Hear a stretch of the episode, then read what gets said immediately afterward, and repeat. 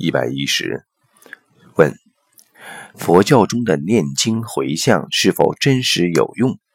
比如一个业障很重的修行人，感应到另一位修行人对他的诵经回向，是因为意识维度的不同，还是心灵相通的感应？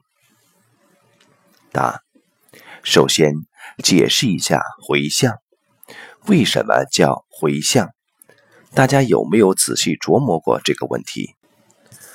当你念经的时候，如果你把这个能量给另外一个人，用得着用这个“回”字吗？其实根本不用这个“回”字。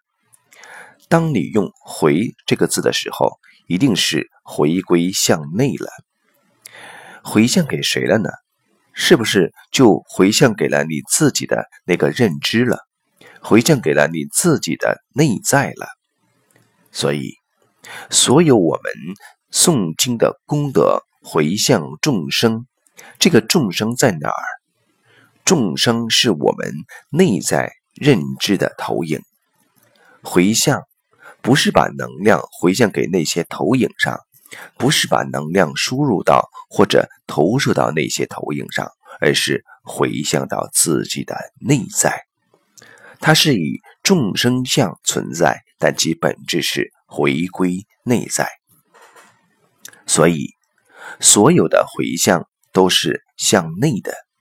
当所有的回向都向内的时候，自己内在的念会因为这个能量、高维能量跟它的共振而对相产生相应的作用，从而你就会看到，你就会感受到所谓其他人会有感觉，那个其他人也是你投影的像，而你相信你内在的能量。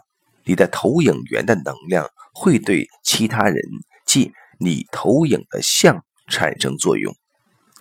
当你相信它会产生作用的时候，这个作用就会再次投影出来。这就是你看到的另外一个人，因为回向而获得了变化，或者说他接到了所谓的回响。